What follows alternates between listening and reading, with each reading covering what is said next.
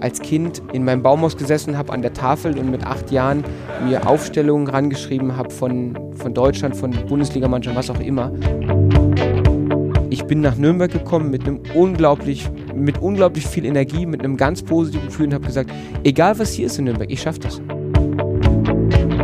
Mein Ziel ist es, einen Heimsieg in einem ausverkauften Max-Morlock-Stadion zu erleben. Der Club-Podcast. Servus und herzlich willkommen zu einer neuen Folge des Club Podcasts. Es ist tatsächlich schon die letzte Folge für dieses Jahr und dafür hätten wir uns eigentlich in meinen Augen auch kaum einen spannenderen Gast einladen können. Äh, für mich äh, einer der wichtigsten Menschen in diesem Verein, muss man eigentlich schon fast sagen. Mir gegenüber sitzt unser Cheftrainer Robert Klaus. Herzlich willkommen im Club Podcast. Servus, hallo, freue mich, dass ich hier sein kann. Sehr gut. Ähm, Robert, wir wollen die Zeit natürlich nutzen, wie es sich äh, so für so ein Jahresende gehört, so ein bisschen Bilanz zu ziehen äh, zu diesem Kalenderjahr. Ähm, wollen aber auch dich persönlich noch ein bisschen besser kennenlernen, ähm, wollen dafür die Folge nutzen, ähm, auch ein bisschen so einen Einblick in deinen spannenden Beruf zu bekommen. Du hast äh, mal gesagt, der zweitschönste Beruf der Welt. äh, genau. Und äh, als kleinen Einstieg, als kleines Warm-up würde ich mal ähm, allerdings ein paar Fragen abseits des Fußballs stellen. Gerne. Schieß los. Dafür bin ich hier, oder? Absolut, genau. Wäre jetzt doof, wenn du gesagt hättest, nee, habe ich keine Lust. ja, auf keinen Fall, nein, nein, nein. Nee, Gut. schieß los. Frage 1. Welche Serie schaust du gerade auf Netflix? Narcos, Mexiko. Ich auch tatsächlich. Jetzt vor ja. drei, vier Tagen angefangen. Ähm, ja, richtig gut. Ist tatsächlich meine erste Narcos-Serie. Äh, ich habe die anderen vorher noch nicht gesehen. Bin jetzt direkt mit Mexiko eingestiegen, ähm, hat aber Lust gemacht, auch die anderen dann nachzuholen. Ähm, richtig gut. Wann gehst du so ins Bett? Relativ regelmäßig. Ähm, ich schaue, dass ich immer äh, 7,5 Stunden schlafe. Das heißt, ich stehe um 7 auf, bedeutet, dass ich um 23.30 spätestens schlafe. Das heißt, ich gehe so meistens gegen 11, also 23 Uhr ins Bett, lese dann noch ein bisschen im Bett, ähm, um dann spätestens 23.30 zu schlafen. Also ich habe immer so relativ geregelte Abläufe. Natürlich, wenn wir jetzt irgendwie auswärts unterwegs sind, spielen oder so, spät zurückkommen, dann natürlich nicht.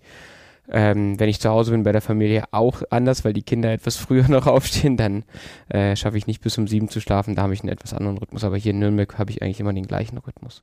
Schläfst du eigentlich gut ein? Also speziell weil auch an Abenden vorm Spiel oder? Ja, halt ich schlafe sehr schnell und sehr gut ein. Welches Lied ist auf Platz 1 deines Spotify-Jahresrückblicks? Tatsächlich äh, Kinderlieder, weil halt äh, ich mit meiner Familie Spotify nutze, um Kinderlieder im Auto abzuspielen oder zu Hause. Ähm, und bei mir selber, lass mich kurz schauen. Äh, in meinen meine Lieblingssongs. Wann hörst du denn überhaupt Musik, wenn du ähm, nicht bei deinen Kindern bist? Tatsächlich viel morgens zum Aufstehen. Also wenn ich morgens zu Hause bin, fertig mache, höre ich Musik. Wenn ich im Auto bin, höre ich ähm, viel Podcast. Ähm, ähm, ich schau mal kurz rein. Nee, finde ich jetzt gerade nicht. Ähm, aber so vom Musikgeschmack ähm, ist es deutschlastig, was ich höre. Also ähm, Hip-Hop, Rap, Pop, so in die Richtung, ähm, Singer-Songwriter. Welche ein, so. zwei Interpreten kannst du vielleicht nennen? Ähm, letztes Jahr habe ich viel gehört, ähm, Casper, Materia, viel, so in die Richtung, das trifft es eigentlich ganz gut. Alles klar. Das beste Getränk nach einem Sieg? Äh, kaltes Bier. Ja. Äh, Tradition im Trainerteam, wenn wir gewinnen, dann gibt es ein, ein, kleines kaltes Bier, was wir uns dann gönnen ähm, und das genießen wir auch. Gab es in dieser Saison ja dann schon ein paar mehr als in der letzten. Ja, war okay. was nervt dich schnell mal in Alltagssituationen? Ähm, wenn, wenn Leute trödeln, bummeln, äh, in die Luft gucken, äh, nicht wissen, was sie tun sollen, das stresst mich. Ähm, also ich bin schon jemand, der immer Dinge schnell abgehandelt werden will, auch wenn Leute lange brauchen für Entscheidungen. Ähm, das nervt mich. Also ähm, wenn ich irgendwo hingehe und äh, in ein Restaurant oder in einen Supermarkt oder wo auch immer im Alltag ähm, und es gibt Leute, die lange brauchen für irgendwelche Entscheidungen und dann der, im Weg stehen dabei noch ähm, oder in der Fußgängerpassage stehen und einfach gucken. Äh, das nervt oder aus dem, aus dem Bus aussteigen und dann oder aus dem Zug und ja. Erstmal vor der Tür stehen bleiben, genau. gucken und das bewegen sich nicht. furchtbar. Also dieses äh, Zögern und Zaudern und so ein, äh, Dinge tun und ja, manchmal ist es auch so, dass ich halt mich dann vielleicht fürs falsche Essen im Restaurant entscheide, aber dann ist es halt so, aber lieber spare ich mir den Stress und überlege lange. Mit welcher Art von Humor kriegt man dich?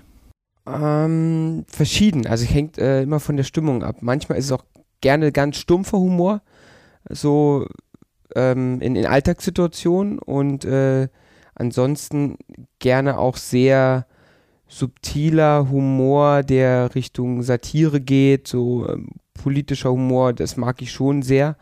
Ähm, ähm, Wortwitze mag ich, die so auch in die Richtung gehen, ähm, aber gerne auch der ganz, ganz plumpe Witz äh, oder der ganz stumpfe Spruch. Also bei uns im Trainerbüro geht's, geht's lustig zu, da wird viel rum, nicht geflaxt, sondern viel dumm erzählt und auch viel, viel plump mal rum erzählt, ähm, weil es einfach dazugehört.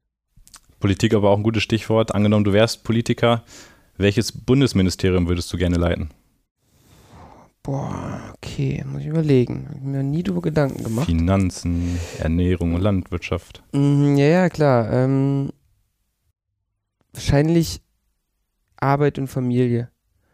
Ähm, ich glaube, dass ich da die meisten Berührungspunkte habe und ich kenne mich damit nicht aus, weil ich kein Politiker bin oder in der Richtung was gemacht habe, aber ich glaube, da habe ich mehr Berührungspunkte im normalen Leben und bekomme mit, was in der Gesellschaft los ist in diesem Bereich glaube ich. Deswegen, glaube ich, würde ich da, hätte ich da am meisten Lust drauf. Bist du generell ein politisch interessierter Mensch? Wird immer mehr. Ähm, es ist, äh, früher habe ich das nie gedacht, ähm, aber es haben immer alle gesagt, wenn man älter wird, interessiert man sich für Politik. Genau, das ist es bei mir. Ähm, ich war früher sehr interessiert an Politik und Geschichte, aber eher aus historischer Sicht. Ich habe äh, in der Schule Geschichte Leistungskurs gehabt und hatte auch überlegt, ähm, Politikwissenschaften zu studieren, aber eher in der aus der Hinsicht, äh, wie haben sich politische Systeme entwickelt, ähm, wie, wie, wie kamen bestimmte Dinge in Deutschland zustande ähm, und so weiter.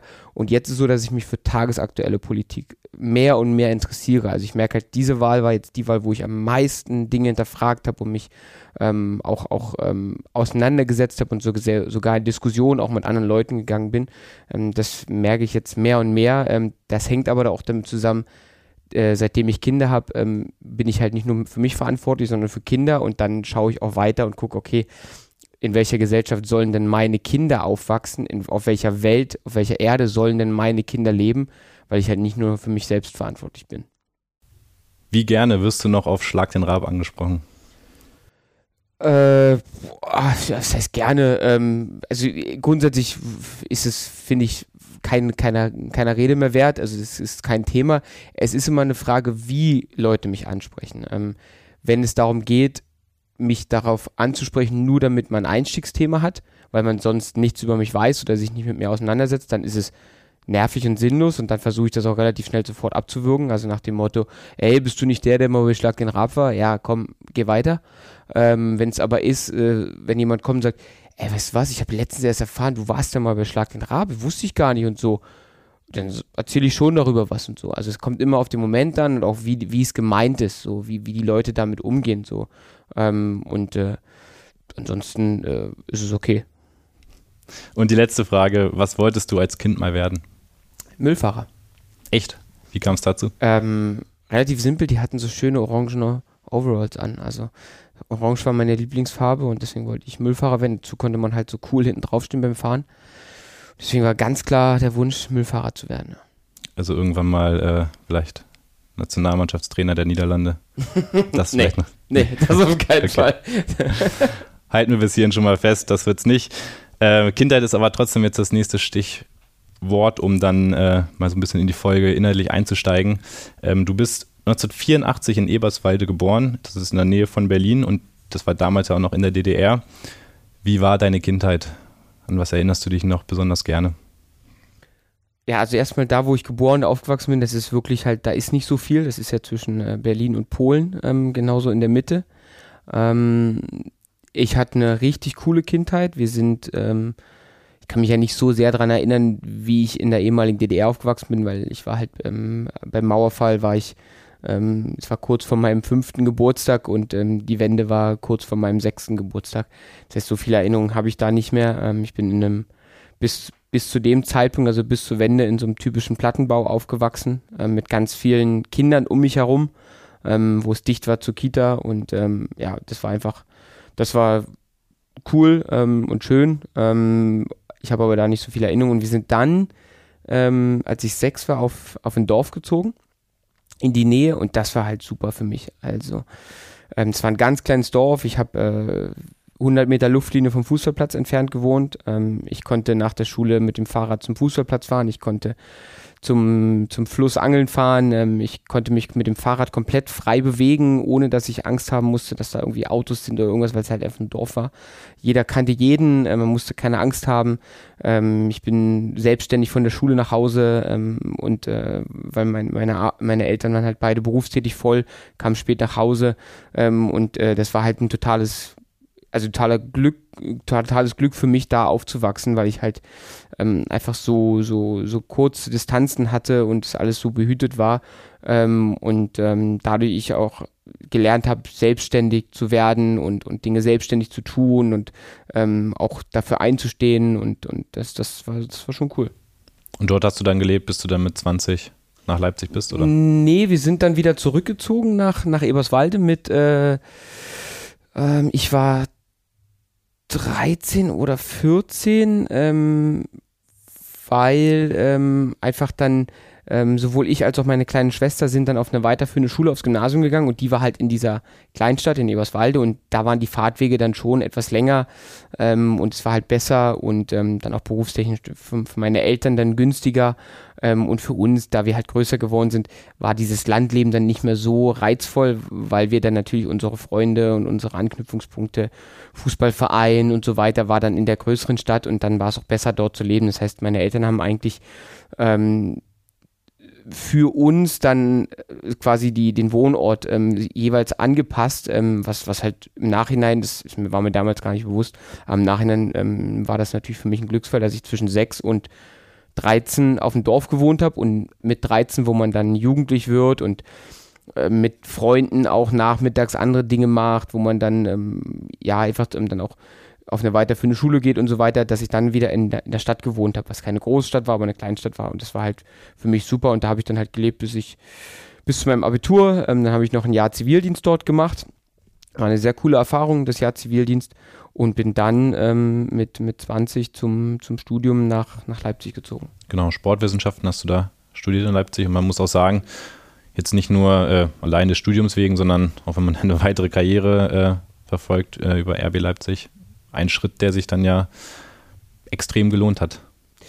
Ja, ähm, also die Idee, die dahinter steckte, war, dass ich halt ähm, Sportwissenschaften studieren wollte. Ich habe überlegt, mh, hm, studierst du ähm, Lehramt äh, Sport und Geschichte, war so die erste Idee. Und dann dachte ich, ach komm, versuchst es und machst direkt Sportwissenschaften. Da gab es halt die Möglichkeit nach Potsdam. Das war mir zu nah in der Heimat. Köln war zu weit weg und Leipzig war halt so zwei Stunden weg von der Heimat, äh, trotzdem aber so weit weg, dass man selbstständig leben musste und eigenständig äh, Dinge machen musste und das war mir halt wichtig. Und ähm, ja, dann, dann habe ich meine, meine jetzige Frau direkt kennengelernt, ähm, was halt für mich ähm, das, das, das, Wichtigste war, natürlich. Ähm, und äh, das konnte ich damals noch nicht wissen, aber das weiß ich jetzt im Nachgang. Ähm, und habe dann die Stadt lieben gelernt ähm, und hatte dann das Glück, dass mit äh, oder gegen Ende meines, meines Studiums dann, dann der Verein RB Leipzig gegründet wurde und ich dann dort auch dann äh, Ende Studium, Anfang Berufsleben dort ähm, langsam den Einstieg ähm, leben konnte. Zunächst halt nebenberuflich die ersten Jahre und trotzdem hatte ich aber halt eine Beschäftigung im Bereich Fußball, was ja nicht so, so häufig ist, wenn man, dass man direkt nach dem Studium dort bestimmte Tätigkeiten ausführen kann. Das war halt für mich in Summe einfach ein, ein Glücksfall, wie sich das alles entwickelt hat. Äh, gespielt hast du vorher ja beim SSV Markran steht, das war ja der Verein, den äh RB Leipzig dann den, den Startplatz damals in der Oberliga übernommen hatte. Wie war das damals 2009 dann, äh, als RB Leipzig kam? Du warst ja dann mitten im Verein ja auch Teil der Gründungsmannschaft. Ähm, erzähl doch mal, wie, also wie war die Entwicklung? Das muss ja dann auch riesig gewesen sein, oder? ja, es gab halt erst Gerüchte und dann haben wir so Nachrichten bekommen. Es, damals gab es ja noch nicht so dieses, diese Schnelllebigkeit, dass halt alles direkt ähm, per, per Twitter, Instagram und so weiter verbreitet wurde, sondern es waren halt eher, man musste noch auf wirklich auf Informationen äh, von den Vereinsverantwortlichen vertrauen. Und ähm, dann, dann kam die Meldung, okay, ja, ähm, es wird ein neuer Verein gegründet, die Oberligamannschaft wird so übernommen und jetzt ging es darum, ja, wer wer aus unserer Mannschaft bekommt dann einen Vertrag und wird übernommen und wie sieht denn die neu gestaltete Mannschaft aus. Und da war es halt so, dass ungefähr die Hälfte unserer Mannschaft äh, mit, mit übernommen wurde. Ich war einer davon und die andere Hälfte ähm, wurde dann halt neu besetzt mit ja, äh, Profis, die teilweise schon im höheren Alter waren, die von Erst- und Zweitligisten kamen, damit der Verein so schnell wie möglich dann halt den Aufstieg schaffen konnte in die vierte Liga, was wir dann im ersten Jahr geschaffen haben. Und da war es halt sehr abenteuerlich und sehr lustig, weil wir am ersten, am ersten Trainingstag ähm, kamen wir an, ähm, wir hatten keine Trainingsklamotten, ähm, es gab, waren alte ausrangierte Trikots, ähm, die da, da lagen. Ähm, und ähm, wir hatten damals in, bei uns in, in Markranstädt hatten wir äh, zwei Kabinen für uns, für unsere Oberligamannschaft. Wir waren ja damals eine eine fünftklassige Oberligamannschaft, wo der, der Großteil gearbeitet, studiert hat. Einfach, wir hatten keine Profis, wir haben einfach drei, viermal die Woche nach Feierabend trainiert, ähm, haben Wochenende Oberliga gespielt ähm, und äh, hatten da ein echt ein, ein cooles Leben. Und wir hatten so zwei kleinere Kabinen statt einer größeren. In der Mitte war so die, der Nassbereich Bereich mit Dusche und WC und so weiter. Und dann war es halt am Anfang wirklich so, dass die ehemaligen Markranstädter in einer Kabine gesessen haben und die neuen Spieler, die Profis, ähm, in, der, in der anderen Kabine. Und ähm, dann kamen wir zum ersten Trainingstag und dann saßen diese Spieler da schon. Und dann kam ich da rein und dann saßen da Thomas Klesener, ähm, Ingo Hertz, ähm, Lars Müller, Sven Neuhaus. Ähm, später kam dann Timo Rost dazu, Nico Frommer. Ähm, und das waren dann schon Spieler, wo man dachte, ah, okay, ja, gut, okay, die kennen wir aus dem Fernsehen, ja, okay, alles klar. und die kamen dann halt da an ähm, wir kamen mit unserer Trainingstasche und die hatten halt aber keine Trainingstasche dabei, weil sie es so gewohnt waren, wie man zum Training kommt. Man kommt dann mit dem Kulturbeutel zum Training. Ja, und die haben dann gefragt, wo es die Handtücher gibt und die Badelatschen und dann haben, haben wir gesagt, ja, die sind in unserer Tasche hier drin. drin. Wo, brauchst du was? Brauchst du was von uns? Ja, nee, nee, nee, aber wir brauchen ja irgendwie Handtücher. Hast du keins? Nee. Ja gut, wo ist euer Zeugwart? Welcher Zeugwart?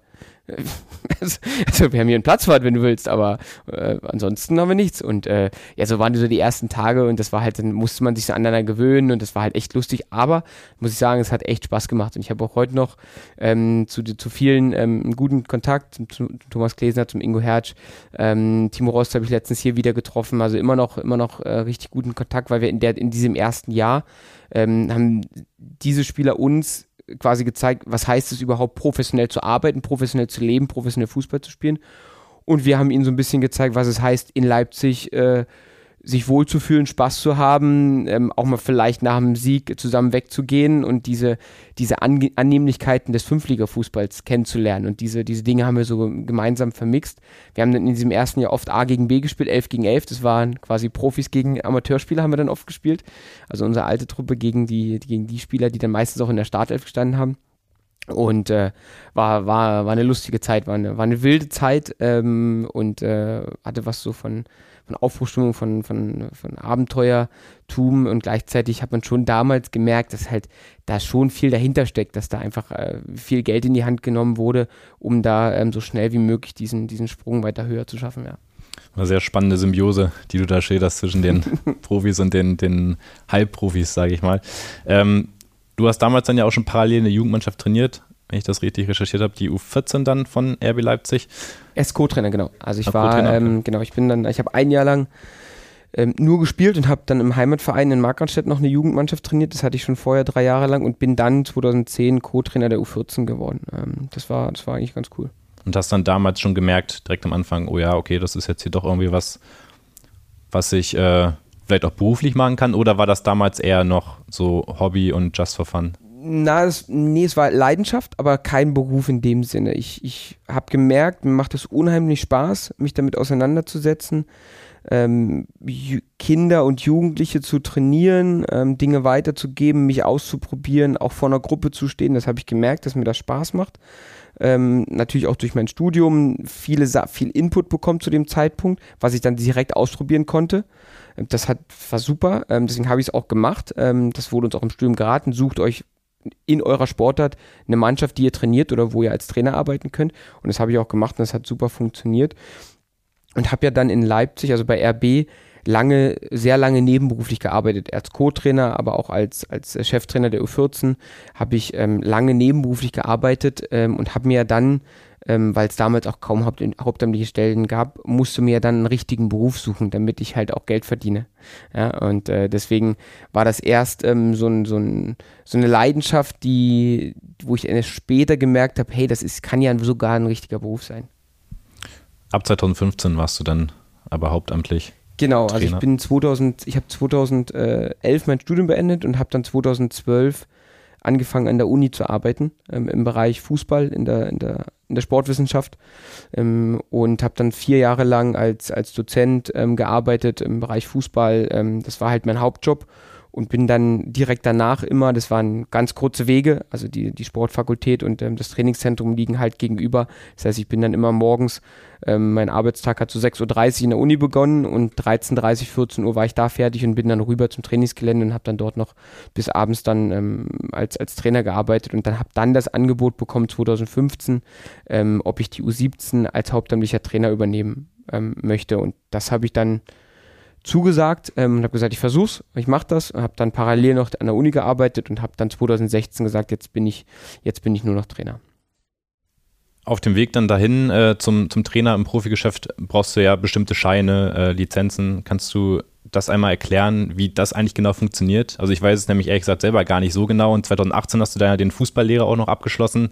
Was genau brauchst du für Scheine, was für Lizenzen und wie läuft das genau ab? Ja, also das, das hat sich jetzt schon wieder verändert, seitdem ich das gemacht habe und ändert sich auch regelmäßig. Ähm, es gibt wieder neue Lizenzen und ähm, man braucht, das ist halt so ein stufenförmiges System, wo man startet, ähm, unten mit im Bereich C-Lizenz, B-Lizenz, A-Lizenz, Fußballlehrer, so war es damals bei mir. Mittlerweile gibt es da Unterscheidungen noch. Es gibt äh, Lizenzen, die nur für den Jugendbereich gültig sind, aber es ist halt eine stufenweise, äh, stufenweise und die, die der Zeitaufwand und die Anforderungen, die werden dann, je höher es geht, auch immer mehr. Ähm, Beispielsweise muss, musste man damals bei mir mit der, für die A-Lizenz waren es zweieinhalb Wochen, ähm, die B-Lizenz war nur äh, zwei Wochen und die C-Lizenz war, war halt so ein geleitendes Modul.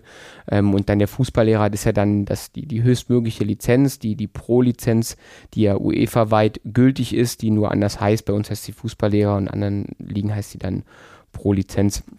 Ähm, aber es ist das gleiche, äquivalent dazu.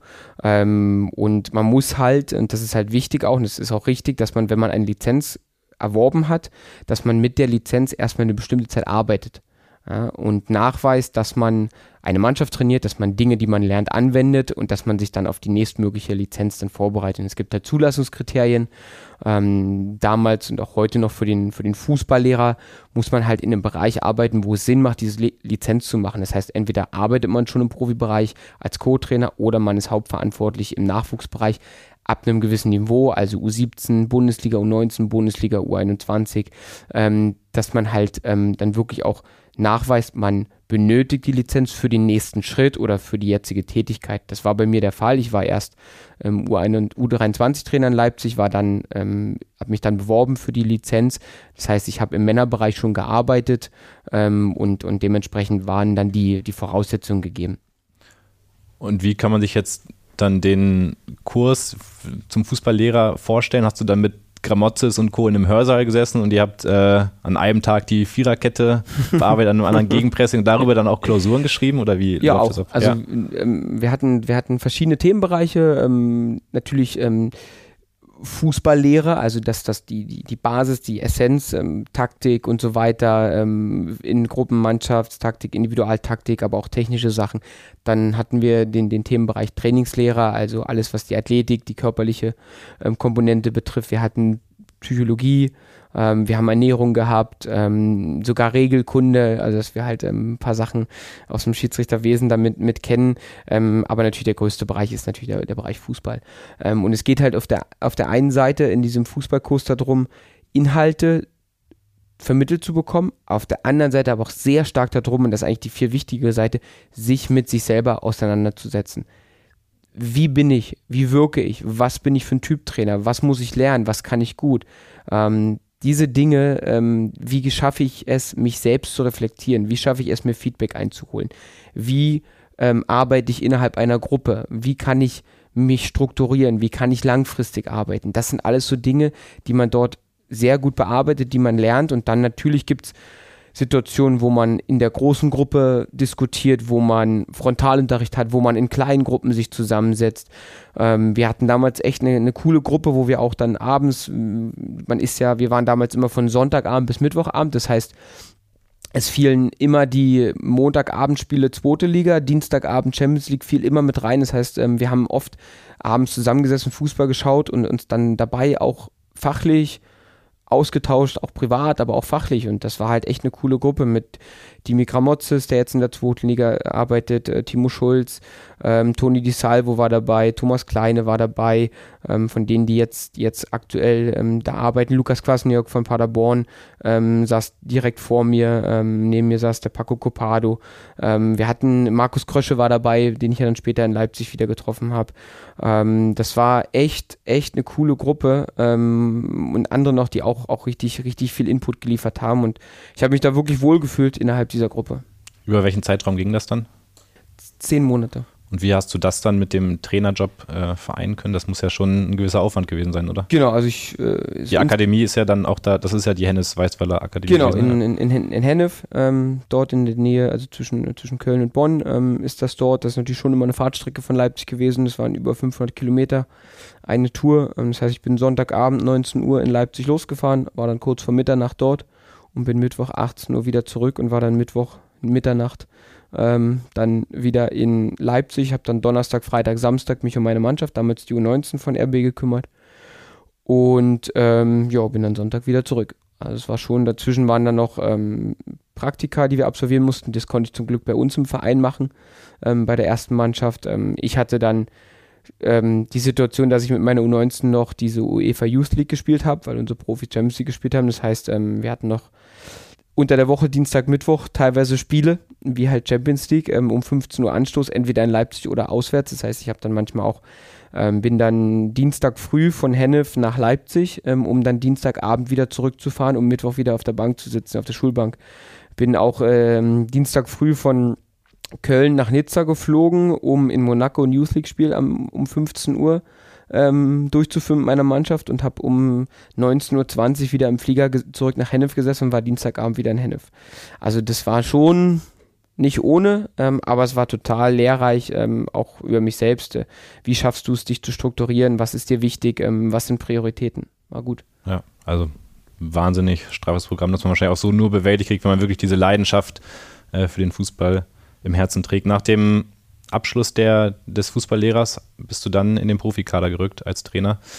Erinnerst du dich noch an den Moment, als Ralf Rangnick auf dich zukam und meinte, äh, Robert, schau mal, ich brauche hier einen Co-Trainer, kannst du dir das vorstellen? Ja, es war eine Sondersituation. Es war klar, ähm, Ende der Saison, dass äh, Ralf Hasenhüttel den, als Cheftrainer den Verein verlässt und dann war die Frage, wer wird Cheftrainer? Und dann ähm, hatte ähm, mich der Ralf Rangnick angerufen im Urlaub. Ähm, da war ich mit der Familie im Urlaub und hatte gesagt, pass auf, Robert, es gibt die Möglichkeit, dass du in der nächsten Saison als Co-Trainer uns helfen könntest. Würdest du das gerne machen? Habe ich gesagt, ja. Ich kann dir aber nicht sagen, wer Cheftrainer wird. Okay, alles gut. Und dann kam, ich glaube, eine Woche später kam dann die Meldung, dass Julian Nagelsmann Cheftrainer wird, aber erst im Jahr 2019. Ähm, und diese Personalie musste erst geklärt werden und dann ähm, hat der Ralf dann sich bereit erklärt zu sagen, ich übernehme das für ein Jahr, weil die Situation war halt noch nicht geklärt. Und er hat aber vorher schon gefragt, ob ich dann zur Verfügung stehen würde und ähm, ich hatte dann natürlich sofort sofort zugesagt ähm, und ähm, das hat sich dann trotzdem noch lange hingezogen. Also bis, bis eine Woche vor Trainingsstart ähm, war nicht klar, in welcher Konstellation wir in die Saison gehen. Ähm, und ähm, als es dann endgültig soweit war, ähm, habe ich mich sehr gefreut. Und ähm, das Gute war, dass ich wenig Anlaufzeit gebraucht habe, weil ich halt das Trainerteam sehr gut kannte schon. Ähm, aufgrund meiner Tätigkeit als U23 und U19-Trainer war ich halt nah am Profibereich dran, äh, durch, diesen, durch diesen Übergangsbereich, den ich da mit zu verantworten hatte. Ähm, ich kannte die Spieler, weil ich halt alle Spiele geschaut hatte und äh, ich kannte Ralf Rangnick ähm, als, als Cheftrainer und deswegen ähm, habe ich wenig Anlaufzeit gebraucht. Das war gut. Wie war deine Zeit bei den RB-Profis dann?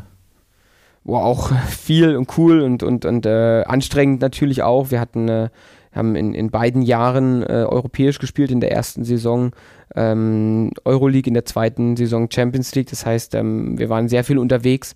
Wir hatten oft an, äh, immer diesen, diesen Dreitagesrhythmus. Ähm, in der ersten Saison, wo Ralf Rangnick Trainer war, war er gleichzeitig Sportdirektor. Das heißt, ähm, wir hatten im Trainerteam viel Verantwortung für Trainingsplanung, ähm, auch Analysen des Gegners, ähm, Trainingssteuerung, ähm, wie, wie arbeiten wir mit den einzelnen Spielern. Ähm, das, war, das war schön, weil wir viel Verantwortung hatten. Ähm, und im zweiten Jahr ähm, unter, unter Julian Nagelsmann ähm, war es einfach auch nochmal so, dass ich, dass ich sehr viel mitnehmen konnte von einer anderen, von einem anderen Ansatz, Training zu gestalten, ähm, auch, auch Mannschaften oder die Mannschaft auf andere Gegner vorzubereiten, ähm, weg vom klassischen RB-Ansatz, ähm, den wir unter, unter Ralf noch hatten total spannend, extrem lehrreich. Ähm, beides große Persönlichkeiten, sowohl Ralf Rangnick als auch Julian Nagelsmann. Ähm, völlig anders von ihrer Herangehensweise, von ihrer Art und Weise. Und jeweils hatte ich als Co-Trainer ähm, einen, einen, einen, guten Job, weil ich halt wirklich viel Verantwortung, viel Mitspracherecht hatte, ähm, auch jeweils mich einbringen konnte und da ich, ich sehr viel Spaß hatte und, und, und auch sehr viel lernen konnte. Und Julian Nagelsmann hatte dir damals schon gesagt, dass du mal Cheftrainer sein wirst. Hat er das? Hat er mir zumindest verraten. Okay. Ich habe nämlich äh, eine kleine Nachricht von ihm, die wir, die wir mal reinhören. Robert, es ist schon so weit, dass ich in einem Podcast über dich sprechen muss. Nein, Spaß beiseite. Ich freue mich extrem, dass es für dich so gut läuft in Nürnberg. Du hast mir damals die Zeit in Leipzig, den Start extrem vereinfacht, kanntest viele Abläufe, kanntest den Club, kanntest die Spieler und so bin ich sofort gut reingekommen. Wir haben sehr, sehr gut zusammengearbeitet und ich habe dir schon relativ früh gesagt, dass äh, dein Weg garantiert über den Cheftrainerposten geht und ich freue mich, dass es in Nürnberg, wie ich es auch erwartet habe, sehr, sehr gut läuft mittlerweile. Wir hatten äh, immer eine gute Verbindung, auch menschlich im Trainerteam. Und ja, ich war unglaublich zufrieden mit deiner Arbeit. Und ja, wie gesagt, bin jetzt auch sehr, sehr froh, dass du Fuß fasst, in deinem Traumjob Cheftrainer zu sein. Freut es dich, solche äh, positiven Worte da nochmal zu hören von ihm? Ja, ja, klar. Freut mich natürlich. Ähm, das, das Schöne beim Julian ist, ich weiß, dass es hundertprozentig ehrlich ist, weil er das auch, er ist sehr offen ähm, und genau das Gleiche sagt, hat er mir auch schon persönlich gesagt. Also das ist halt das Schöne bei ihm. Ähm, wir haben wirklich ein sehr offenes Verhältnis immer gehabt und der hat mir auch immer klar Feedback gegeben, ähm, wie er zufrieden ist, ob er zufrieden ist, was ich besser machen kann und hat dann auch, als ich an ihn herangetreten bin und gesagt, du Julian, pass auf, ähm, es gibt die Möglichkeit, dass ich Cheftrainer werden kann. Ähm, was sagst du dazu? Und würdest du mich gehen lassen? Und der hat dann gesagt, mach.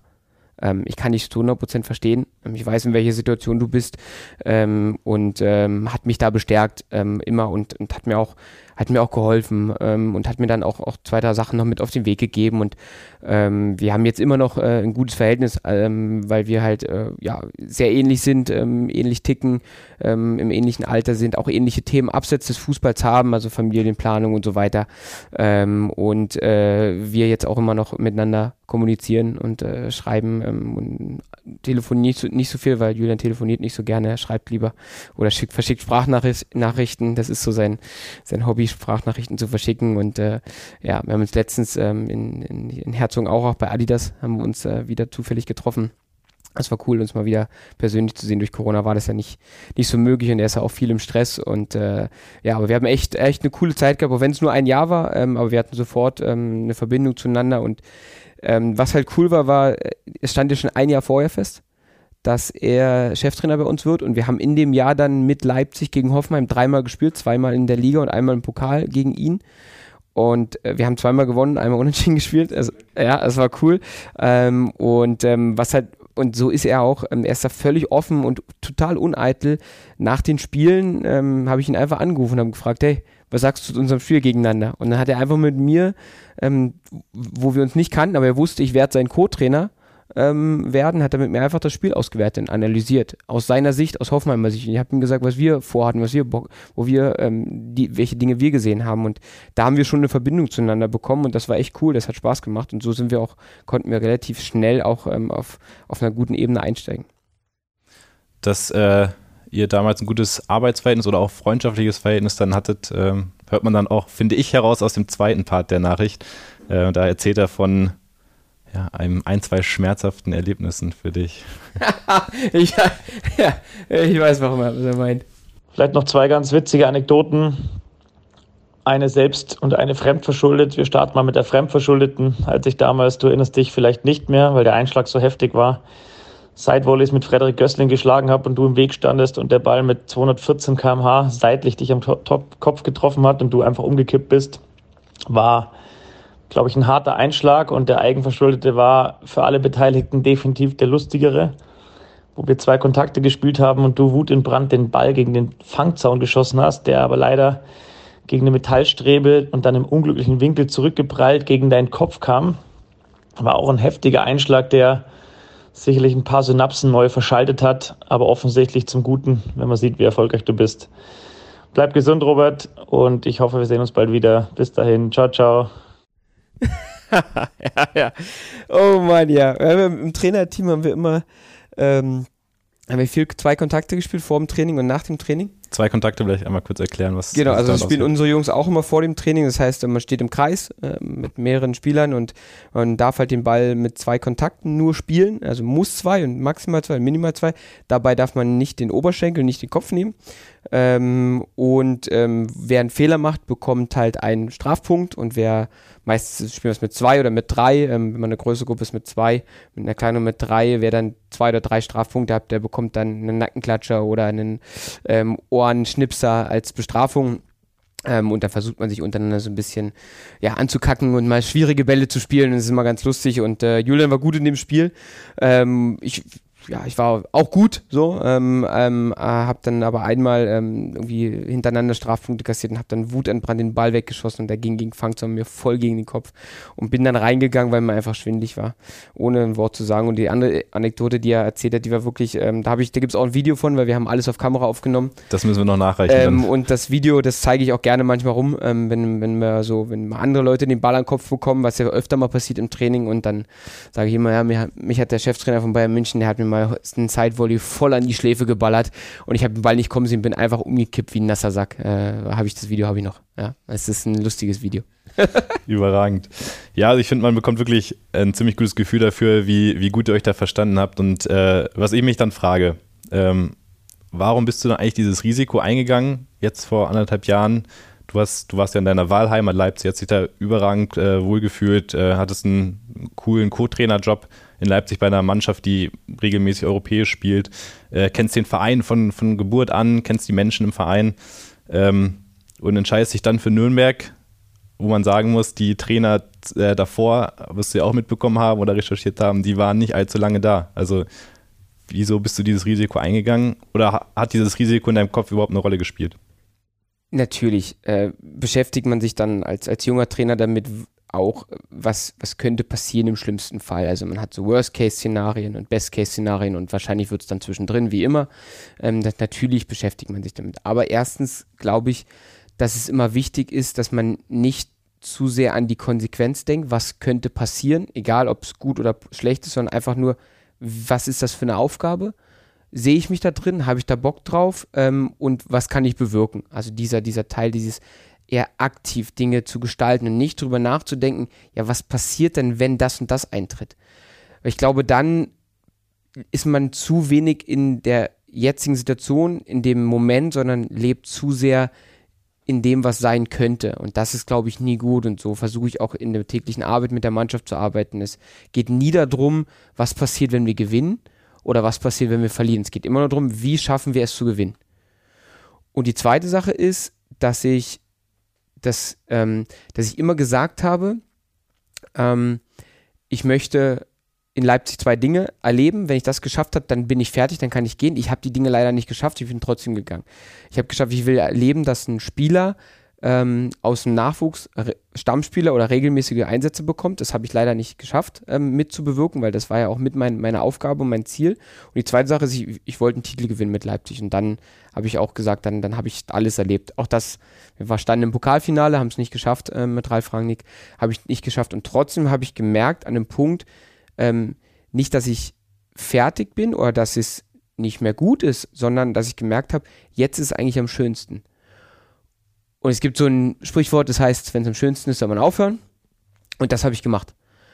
Ich bin so mit mir im Reinen und so zufrieden weggegangen aus diesem Verein, dass ich mit einem unglaublich positiven Gefühl auch hier nach Nürnberg kommen konnte. Ich weiß noch, als ich mich verabschiedet habe von allen Mitarbeitern, es war sehr emotional, aber positiv emotional. Und ich wurde nicht entlassen. Ich habe keine, ich habe keinen Unfrieden hinterlassen. Die Leute sehen mich immer noch positiv. Ich sehe den Verein positiv, die Leute, die da gearbeitet haben. Das merke ich, wenn ich jetzt zurückkomme, wenn ich ins Stadion komme, wenn ich mit Leuten telefoniere, ähm, wenn ich Berührungspunkte habe. Ich habe mit allen noch ein gutes, gutes Verhältnis. Und das ist halt, finde ich, so wichtig, wenn man einen Verein verlässt, dass man ähm, dass man immer wieder zurückkehren kann und wichtig ist, wie man einen Verein verlässt. Natürlich ist der ein, erste Eindruck, der zählt auch, aber der letzte Eindruck bleibt. Und das, was, was ich geschafft habe dort, glaube ich, ist ganz vielen Trainern leider nicht vergönnt, dass sie halt ähm, weggehen von einem Verein mit einem guten Gefühl und mit einem positiven Gefühl und alle sagen, ja, es ist okay, dass er geht und du selbst auch sagst, hey, es war so geil, es war so schön, aber jetzt ist Zeit für was Neues. Und diesen, dieses Gefühl hatte ich zu dem Zeitpunkt. Und ich bin nach Nürnberg gekommen mit einem unglaublich, mit unglaublich viel Energie, mit einem ganz positiven Gefühl und habe gesagt, egal was hier ist in Nürnberg, ich schaffe das. Ähm, weil ich halt einfach aufgeladen war mit Energie, weil ich positiv war und weil ich auch keine, dadurch keine Angst hatte. Und ähm, ich glaube, das war eine gute Konstellation jetzt im Nachgang auch zu dem Zeitpunkt. Es hat sich richtig angefühlt hat sich richtig angefühlt und äh, ich glaube, ich spreche auch für viele Clubfans, nicht so leicht für alle, äh, wenn sie sagen. Nie, niemals für alle. Es gibt, immer, es gibt immer viele oder einige, die sagen, ey, der ist. 95 Prozent Clubfans. Das ist, will ich gar nicht sagen, weil es sind auf alle Fälle sehr zufrieden, dass du, dass du diesen Schritt gegangen bist und jetzt hier bist. Ja, äh, es ist halt, auch da ist ja so, die Wahrheit liegt immer in der Mitte. Es ist oftmals. Und natürlich ähm, gibt es hoffentlich äh, viele, die sagen, hey, ähm, es ist schön, dass, dass ein Trainer mal wieder etwas länger hier arbeitet ähm, und nicht alles über den Haufen geworfen wird, dass es ähm, dass zu sehen ist, dass, dass es in die in eine Richtung geht, dass in, an einem Strang gearbeitet wird, dass die Mannschaft sich nach außen auch präsentiert als Mannschaft, als Einheit zusammen mit dem Trainerteam, zusammen mit dem Vorstand, dass das in die Richtung geht. Das ist richtig schön und das ist auch wichtig und trotzdem wird es auch immer wieder Leute geben, die bestimmte Dinge kritisieren, die auch andere Ideen haben und das ist auch völlig okay. Also das, ich muss auch nicht, ich bin nicht der Trainer, der ähm, bei allen Zuschauern und Fans ähm, der beliebteste Trainer sein soll. Aber wenn die, wenn sie keinen besseren finden als Fans, also wenn sie die Aufgabe gestellt bekommen, hey, überlegt euch einen Trainer, den ihr jetzt haben wollen würdet, und ihnen würde kein besserer einfallen als ich, dann habe ich vieles richtig gemacht. Es muss nicht jeder mir zujubeln und sagen, hey, du bist der Beste und der Tollste, ähm, sondern sie müssen sagen, ey, der ist für uns im Moment der richtige Trainer. Und das ist, das ist, das ist mein Job. Und wenn ich, ähm, wenn ich das erfülle, dann glaube ich, dann, dann sind wir ein Stück weiter. Wenn es gut läuft und du am Ende der Saison der Trainer des Vereins bist, wovon wir mal fest ausgehen, dann stehst du bei 72 Spielen als äh, Cheftrainer beim Club. Weißt du, welcher Trainer beim Club letztmals eine so hohe Zahl. Ich setze mal Müsste hoch. Dieter Hacking sein, oder? Exakt, Dieter Hacking. Ich wurde äh, schon öfter damit konfrontiert, jetzt ab und zu, weil ich, jetzt komme ich langsam in die Sphären rein, ja. dass ich in den letzten zehn Jahren, dass es nicht mehr so viele gibt, die länger gearbeitet haben. Es gibt nicht mehr so viele und äh, deswegen wurde ich damit schon konfrontiert. Und deswegen glaube ich, der letzte, der ja hier äh, ja, länger als, als zwei Jahre war, war ja, war ja Dieter Hacking. Genau, davor dann noch äh, Hans Meyer mit 91 Spielen. Und kennst du auch den Rekordtrainer vom Club? Boah. Das war Heinz Höher mit 171 Spielen. Okay. Gut, da siehst du, Wissenslücke ge gestillt. Am Ende, nach der Saison, wenn du dann noch drei Jahre hier bist, ist das, okay. eine, ist das ein, vielleicht noch eine Ambition für dich oder ein Ziel? Ziel ist es nicht zu sagen, ich will jetzt so lange wie möglich irgendwo bleiben. Ziel ist es einfach, so lange wie möglich gute Arbeit zu machen. Und dann ergibt sich das andere ja automatisch. Also das ist halt, ich habe auch nie gesagt, dass ich äh, elf Jahre in Leipzig bleibe und trotzdem bin ich elf Jahre geblieben, weil ich halt immer wieder andere Aufgaben bekomme, andere Herausforderungen. Deswegen war das cool. Ähm, und äh, hier haben wir auch andere Situationen. Also wir haben letztes Jahr einen anderen Job gehabt als dieses Jahr. Letztes Jahr ging es darum, die Mannschaft aus einer Talsohle in ruhiges Fahrwasser zu führen. Und dieses Jahr geht es darum, die Mannschaft weiterzuentwickeln. Und nächstes Jahr wird es wieder eine andere Aufgabe geben. Und ähm, solange es neue Aufgaben gibt, ähm, für mich ähm, macht, das, macht das richtig Spaß. Dann blicken wir nochmal auf deinen äh, Einstieg beim Club. Du hast gesagt, du bist mit viel Energie hergekommen. Wie war das dann in den Tagen oder Wochen davor? Wie läuft so ein Bewerbungsprozess ab? Kann man sich das vorstellen wie so ein Bewerbungsgespräch in einem normalen Beruf? Oder erzähl mal, wie, wie funktioniert das genau? Also kam dann Berater auf dich zu, äh, hier Stelle in Nürnberg ist frei, kannst du dir das vorstellen? Und dann gingen die Gespräche mit Dieter Hacking los, oder? Ja, also mein, mein, mein Berater hat mich angerufen und gesagt, der Dieter Hacking hat sich bei ihm gemeldet, ähm, dass ich, dass sie, sie mich als einen Kandidaten sehen. Ähm, und dann ja, war ich total erfreut und, und habe mich da richtig, richtig, richtig gefreut und ähm, bin dann, habe mich dann sofort vorbereitet, ähm, weil ich wusste, dass ich dann, ich glaube, zwei Tage später hatte ich dann ein persönliches Gespräch mit äh, Dieter Hecking und Michael Wiesinger. Mm, das wusste ich und habe dann die zwei Tage genutzt, um mich dann sehr intensiv ähm, mit auch mit der Mannschaft ähm, und mit der letztjährigen Saison auseinanderzusetzen. Bei mir war die Besonderheit, dass ich zu dem Zeitpunkt schon in die Vorbereitung eingestiegen war ähm, mit ähm, oder beziehungsweise mit, mit, mit Leipzig mittendrin war in der Vorbereitung auf das Champions League Turnier in Lissabon. Ähm, das war auch für mich ähm, Vorteil, weil ich halt schon im Kopf komplett in Denkprozessen war. Also ich war nicht in Urlaubsstimmung zu dem Zeitpunkt, wie ja viele andere zu dem Zeitpunkt, es war ja Sommerpause, sondern ich war äh, schon wieder, wie soll man sagen, angeschaltet also mein Kopf war schon wieder zu denken bereit und zum logischen und kreativen Denken fähig, weil ich halt schon analytisch äh, die ganze Zeit unterwegs war. Und deshalb ähm, war es so, äh, habe ich mich da sofort reingestürzt und habe dann immer abends die Zeit genutzt nach der Arbeit, um mich dann ähm, äh, auf den Club vorzubereiten, habe dann die Spiele angeguckt, ähm, Statistiken rausgesucht, was, was ist möglich mit der Mannschaft, was hat gefehlt, was kann man besser machen, wie kann man mit der aktuellen Mannschaft arbeiten, was äh, braucht man eventuell für Neu Neuzugänge. Und habe mich dann ähm, hier in Nürnberg mit, mit Dieter Hecking und Michael Wiesinger getroffen. Ähm, hatten ein sehr gutes Gespräch, wo die beiden mir ein bisschen geschildert haben, was hier war, was, was, wo wir hinwollen, was sie vorhaben mit dem Club. Natürlich in erster Linie Dieter Hecking, aber Michael Wiesinger als derjenige, der die Relegation ähm, geschafft hat, der den Club in- oder auswendig kennt, der, der die Mannschaft kannte. Und es war Dieter auch sehr wichtig, dass der, dass der Wiese mit dabei ist. Und es war für mich auch cool, ähm, so zu dritt in dem, in dem Gespräch zu sein, weil da hatte man echt ähm, eine, eine gute Ebene, ähm, wo wir sprechen konnten. Und wir haben sehr schnell gemerkt, dass wir die gleiche Idee hatten, dass wir gesagt haben, es ist mehr möglich mit der Mannschaft, die jetzt, so wie sie jetzt steht. Wir brauchen aber Schritte in die richtige Richtung. Ähm, und ähm, Dieters Idee war junge Spieler und meine Idee war auch junge Spieler. Für mich war klar, ähm, ich komme aus dem Jugendbereich, ich bin selber ein junger Trainer, ich mag es mit jungen Spielern zu arbeiten. Und ähm, Dieter hat gesagt, das ist auch für ihn der Weg, weil wir als Club natürlich ähm, finanziell nicht auf Rosen gebettet sind und äh, weil wir erstens ein gutes NLZ haben und zweitens auch immer eine gute Anlaufstelle war für junge Spieler, den nächsten Schritt zu gehen.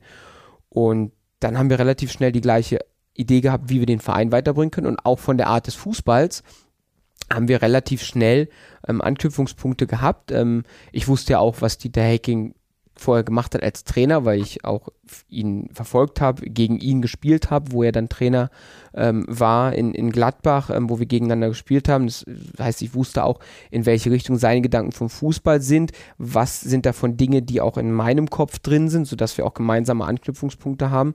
Ähm, und dann haben wir uns darüber ausgetauscht. Und das war ein langes Gespräch, ein gutes Gespräch und ähm, am nächsten Tag ähm, hatte die Hacking angerufen ähm, und hat gesagt, dass sie sich dafür entschieden haben, dass ich gerne das Amt des Trainers übernehmen konnte. Und dann war natürlich für mich, äh, war ich happy und ähm, dann, dann ging es los. Dann habe ich in Leipzig informiert.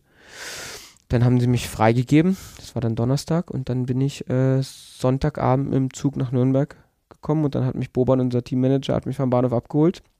Und dann hat man das erste Treffen mit der Mannschaft schon. Und dann ging's los. Und dann ging's los. Und dann stand auch relativ äh, zügig die Antrittspressekonferenz an. Und ich habe mal einen Schnipsel ähm, mitgebracht, in dem wir kurz reinhören. Da fragt dich ein Journalist nach der Spielidee, die du der Mannschaft äh, geben möchtest. Und danach können wir mal darüber sprechen, was du da erzählt hast. Ja, wir, uns ist es wichtig, dass wir in allen Phasen des Spiels aktiv sind. Ähm, das ist uns ganz wichtig. Ähm, ich werde der Mannschaft eine Struktur vorgeben, und äh, schaue, dass wir diese Struktur immer wieder mit einem guten Mix aus Begeisterung, Leidenschaft, Emotionen füllen und dass wir diesen Mix hinbekommen, dass wir auf der einen Seite zielstrebig sind, organisiert sind, gerade im Spiel gegen den Ball, aber dann trotzdem auch wild werden, wenn es in Umschaltmomente geht ähm, und dann richtig auf dem Gaspedal sind und ähm, das denke ich ist möglich und ähm, da freue ich mich extrem drauf und äh, habe da richtig Lust, mit den Jungs auf dem Platz zu arbeiten. Auf der einen Seite zielstrebig, auf der anderen Seite wild in den Umschaltmomenten. Was würdest du sagen jetzt? Äh, die PK war übrigens Anfang August 2020, jetzt äh, rund anderthalb Jahre später. Inwieweit ist es dir jetzt ähm, in der Zeit gelungen, der Mannschaft diese Idee einzuimpfen und äh, wie oft hast du von deiner Mannschaft gesehen, dass sie diese auch umsetzt? Ja, also genau das, was ich da gesagt habe, ähm, das ist immer noch genau der Schwerpunkt, womit wir uns beschäftigen und, und die Idee, die wir immer wieder ähm, versuchen zu verbessern und zu verfeinern. In einzelnen Phasen sehen wir genau das. Ähm, es gibt aber auch noch, noch Phasen, wo wir zu passiv sind. Das Phasen innerhalb eines Spiels, ähm, aber auch einzelne Spiele. Ähm, das heißt, wir schaffen es noch nicht, ähm, konstant über einen längeren Zeitraum genauso Fußball zu spielen.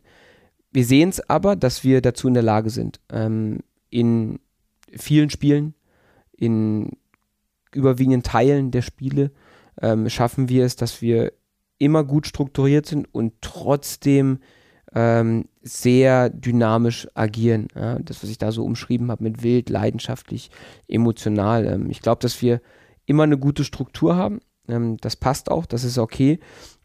Und wir müssen es jetzt schaffen, dass wir, dass wir noch mehr die Momente erkennen, wann es sich lohnt. Ähm, und wann es sich lohnt, dynamisch zu werden, aktiv zu werden, ähm, aufs Tor zu gehen ähm, und wann es sich lohnt, auch mal ruhiger zu machen. Ähm, das ist aber okay, weil wir sind eine, eine junge Mannschaft nach wie vor, dass wir da einfach noch Schritte zu gehen haben, aber die Basis, die Basis stimmt ähm, und jetzt geht es einfach weiter in der Entwicklung. Das ist ein Paradebeispiel vielleicht zu dem, was du gerade umschrieben hast, die zweite Halbzeit gegen Heidenheim. Ja, da waren wir, das war schon cool, wie wir da Fußball gespielt haben. Ich fand aber auch äh, selbst gegen, gegen Kiel jetzt zuletzt, weil das jetzt ist noch, ist noch nicht zu lange zurück, deswegen einfach mal das als Beispiel, wo sich viele vielleicht noch dran erinnern können. Ähm, auch wenn wir da etwas tiefer verteidigt haben, aber wir waren strukturiert ähm, immer. Wir haben gute Entscheidungen getroffen und wir haben dann in den Momenten, wo wir den Ball hatten, waren wir sehr dynamisch und, und, und zielstrebig. Ähm, klar, zweite Halbzeit Heidenheim, da hatten wir eine Phase drin, ähm, die war nach dem 2-0 ähm, die war super. Die hat unglaublich viel Spaß gemacht von außen. Das habe ich genossen. Es ist selten so, dass ich ein Spiel genieße, weil ich immer, ähm, immer wach bin und, und, und überlege, was könnte passieren. Ähm, aber da habe ich es genossen, meiner Mannschaft zuzuschauen beim Fußballspielen. Wir sind jetzt am Jahresende und äh, zum Ende eines Jahres gibt man auch gerne mal Noten. Welche Schulnote würdest du denn deiner Mannschaft in diesem Kalenderjahr geben? Also jetzt nicht nur unbedingt auf die Saison betrachtet, sondern das ganze Jahr 2021 und vielleicht auch mit einer Begründung dann. Mm, eine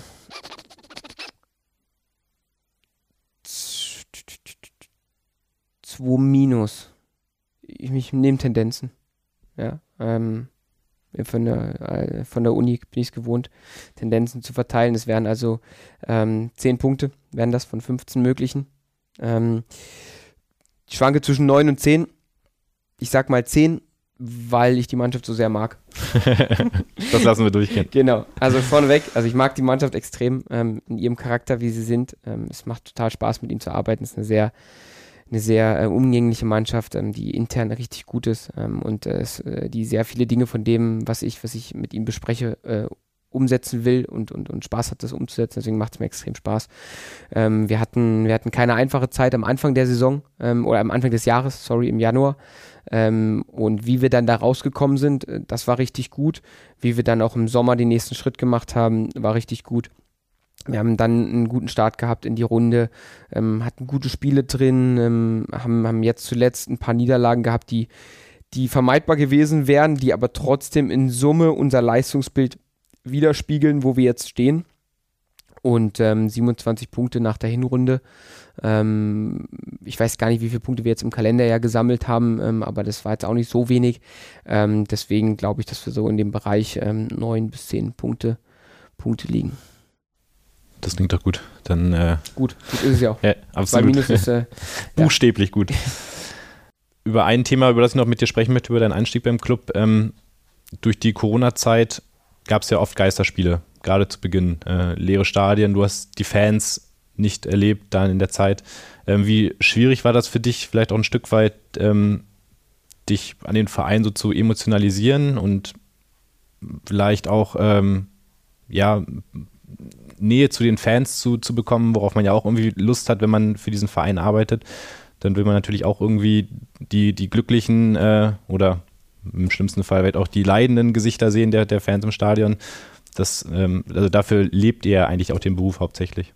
Ja, also muss ich schon sagen, es ist jetzt, ich bin jetzt anderthalb Jahre hier ähm, und, in, und anderthalb Jahre lang war jetzt Corona. Ähm, natürlich auch schon vorher und es wird auch ein bisschen länger bleiben, aber ähm, es ist halt einfach äh, schon anders als, als normalerweise. Ähm, es hat den Einstieg sicherlich nicht erleichtert, ähm, dass wir zu Beginn ähm, ja kaum Zuschauer hatten und dann gar nicht mehr.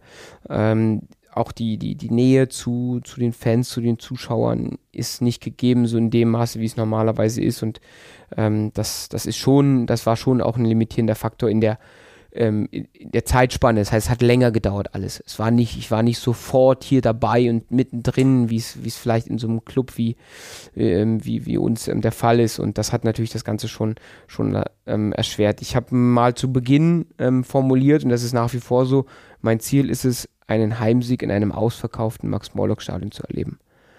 Und das habe ich immer noch nicht geschafft. Und das ist traurig. Ähm, dafür müssen halt zwei, zwei Bedingungen müssen dafür erfüllt sein. Punkt eins, wir müssen die Pandemie überwinden. Und Punkt zwei, wir müssen Erfolg haben. Nur dann ist es ausverkauft. Du kannst nur für, für einen der Punkte einen Beitrag leisten. Ne? Ja, genau. Gut, ich habe mich geimpft schon mal und geboostert. Das habe ich einen Teil dazu beigetragen zum ersten. Ähm, und, und, und äh, alle, die mich fragen, sage ich, lasst euch impfen.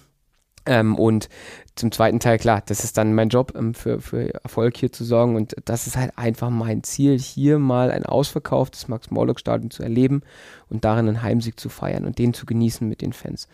Und äh, dafür, dafür tue ich sehr viel und arbeite wirklich auch mit der Mannschaft und darauf hinauf. Und, und wir sind auch geduldig ähm, und, und hoffen, dass es dann, dass es dann irgendwann so weit kommen muss. Aber wie gesagt, dafür müssen wir die Pandemie beenden. Und wir müssen halt die Voraussetzungen schaffen, dass wir Erfolg haben, dass die Zuschauer zu uns kommen und dass wir wieder ein ausverkauftes Stadion haben. Und das ist halt, ja, mein Ziel. Umso mehr hat es mich gefreut, als jetzt äh, ja, mit, mit Beginn der letzten Saison, äh, mit Beginn dieser Saison dann die Fans zurückgekommen sind. Und ich weiß nicht, ob du es gehört hast, nach dem Pokal aus gegen Hamburg kamen äh, Sprechchöre aus der Nordkurve, die äh, ich spiel's mal ab, ich habe es nämlich damals mit dem Handy aufgezeichnet, folgendes skandiert haben.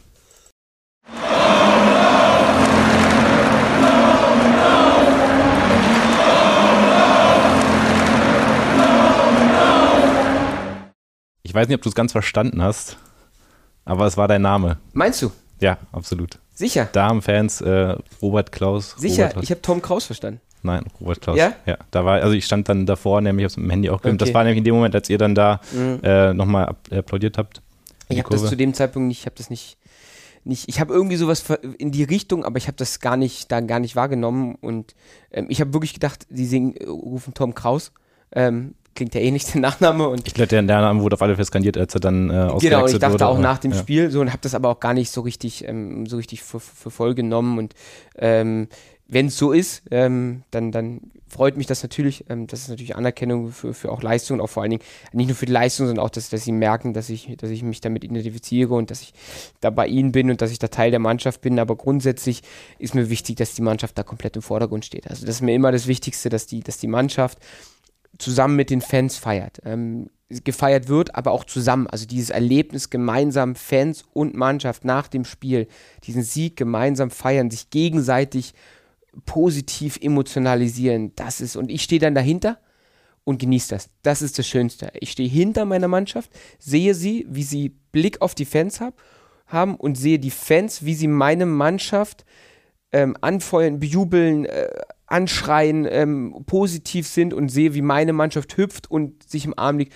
Und das ist, es gibt nichts Schöneres. Das genieße ich so sehr. Ja, und das wäre schön, wenn wir es noch öfter haben. Ja, drücken wir alle Daumen, dass das äh, dann zeitnah mit Ja. Beginn der Rückrunde dann äh, es wieder solche Bilder bei uns im Stadion geben wird. Robert, äh, wenn ich dich hier schon mal sitzen habe, dann äh, will ich natürlich auch die Chance nutzen und mit dir über diesen spannenden Beruf sprechen, den du innehast. Äh, du hast, ich habe es eingangs schon erwähnt, mal gesagt, der zweitschönste Beruf der Welt. Welcher ist der schönste? Fußballspieler. Absolut. Ja, klar. Sage ich meinen Jungs immer wieder, ihr habt den schönsten Beruf der Welt, macht ihn, solange es geht. Und ich war, ich war zwar nie selber Fußballprofi, aber ich sehe es ja jetzt, wo ich mit ihm zusammenarbeite, wie schön das ist. Nichtsdestotrotz wollen wir aber jetzt äh, über deinen Job sprechen und äh, erzähl doch mal oder erklär doch mal, was macht ihn denn zum zweitschönsten Beruf der Welt? Boah, das ist, ja, da braucht man, braucht man ein bisschen Zeit jetzt noch. Äh, ja, also um es mal einzuordnen, kurz zusammenzufassen. Also, ähm, jeder Mensch entwickelt ja Leidenschaften. Ähm, ich will da gar nicht so von Hobbys sprechen, ja, natürlich auch Hobbys, aber es geht eher, geht eher um Leidenschaften. Ähm, und bei mir ist halt schon seit Kindesbein an ist Fußball meine Leidenschaft. In jeglicher Form. Selber spielen, mich damit beschäftigen, Fußball schauen, Fußball zu lesen, sich mit Dingen auseinanderzusetzen, die vielleicht über das normale Spiel hinausgehen. Und das war schon immer so. Ähm, ohne dass es gesteuert war oder dass ich darüber nachgedacht habe. Es war schon immer so, ähm, dass ich als Kind mir Bücher durchgelesen habe und mir raus, Informationen rausgeschrieben habe, Aufstellungen aufgeschrieben habe. In meinem Baumhaus gesessen habe an der Tafel und mit acht Jahren mir Aufstellungen rangeschrieben habe von, von Deutschland, von Bundesligamannschaften, was auch immer. Ähm, einfach, einfach so, weil ich da ein Interesse hatte. Und das war immer mein ganzes Leben lang der Fall. Und ich habe die Chance, das quasi jeden Tag zu machen und dafür Geld zu bekommen und dazu noch mit jungen, motivierten Menschen zusammenzuarbeiten. Das macht diesen Fußballberuf aus. Ich darf an der frischen Luft arbeiten. Ich habe um mich herum junge, leistungsorientierte Menschen, die, die, die Bock drauf haben, die was erreichen wollen. Ähm, ich kann mein, ich kann, kann, kann meine, meine, meine Emotionen ausleben in meinem Beruf. Und das ist einfach, das ist wunderschön. Es gibt kaum einen Beruf auf der Welt, wo ich permanent ein Feedback bekomme über meine Arbeit. Wenn man das natürlich negativ sieht, sagt man, oh Gott, man hat immer Druck und man hat Stress und man wird immer negativ bewertet. Wenn man es aber positiv sieht, wer kann schon von sich behaupten, dass er nach einer Arbeitswoche am Wochenende ein positives Feedback in Form eines Sieges bekommt? Das gibt's ja nicht. Und das ist ja, das ist ja das Schönste der Welt, was man, was man haben kann. Und deshalb liebe ich auch diesen Beruf so sehr und natürlich ist er anstrengend und äh, man hat Druck und man ist niedergeschlagen nach Niederlagen und es zerrt auch an einem. Aber in Summe freue ich mich jeden Tag hierher zu kommen, meine Jungs zu sehen, mein Trainerteam zu sehen, rauszugehen, ähm, das, die frische Luft zu genießen, auf dem Rasen zu sein. Ich darf an den Ball hauen. Ich werde dafür bezahlt, dass ich an den Ball hauen kann und Leuten sagen kann, wo sie hinrennen. Oder auch mal einen Ball abbekommst. Ja, es ist einfach, das ist ja Wahnsinn. Also das ist, ja, und das, das, das ist für mich, das, das macht für mich diesen, diesen, diesen Reiz aus ähm, und, und äh, wie gesagt, diese, diese Emotionalität, die da drin steckt, das ausleben zu können, ähm, ist halt, ist halt einfach Wahnsinn und, und es ist wunderschön. Man merkt dir die Leidenschaft für den Beruf auf alle Fälle an. äh, was viele vielleicht gar, auch gar nicht wissen oder auch vielleicht ein Stück weit unterschätzen, die Arbeit des Trainers beschränkt sich ja nicht nur auf die Zeit auf dem Trainingsplatz und die 90 Minuten im Stadion, sondern da hängt ja unfassbar viel äh, drumherum. Kannst du das vielleicht mal ein bisschen ähm, schildern? Also was genau ähm, passiert da noch abseits äh, der 90 Minuten im Stadion und des Trainings? Viel. wirklich viel. Ähm, ja, es ist tatsächlich so. Das ist, der Trainerberuf hat sich gewandelt. Ähm, es ist ein ganz normaler Vollzeitjob, ähm, teilweise oder oft sogar viel mehr ähm, Zeitaufwand als als ähm, normale Berufe, ähm, weil es halt sehr viele Themen gibt. Ähm, was aber auch nicht schlimm ist, weil es halt wie gesagt eine Leidenschaft ist und deshalb macht man das auch gerne und deshalb ist man auch mal gerne noch mal länger da und, und nimmt Dinge wahr.